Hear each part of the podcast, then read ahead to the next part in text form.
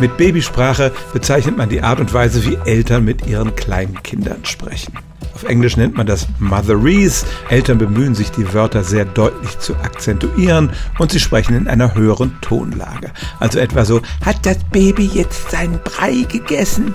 Das war jetzt nicht perfekt, aber so ähnlich hört es sich an.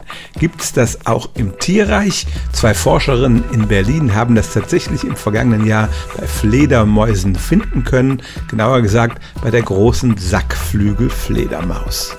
Die haben sie in Mittelamerika studiert und haben deren Lautäußerungen aufgenommen, sowohl wenn sie sich an andere erwachsene Fledermäuse wandten, als auch wenn sie mit ihren Jungtieren kommuniziert haben.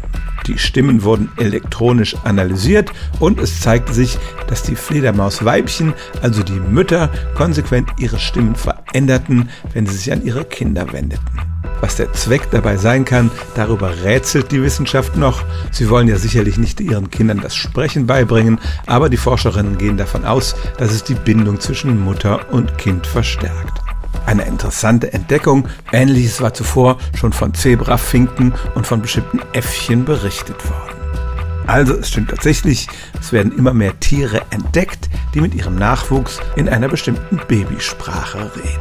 Stellen auch Sie Ihre alltäglichste Frage unter stimmtz.radio1.de.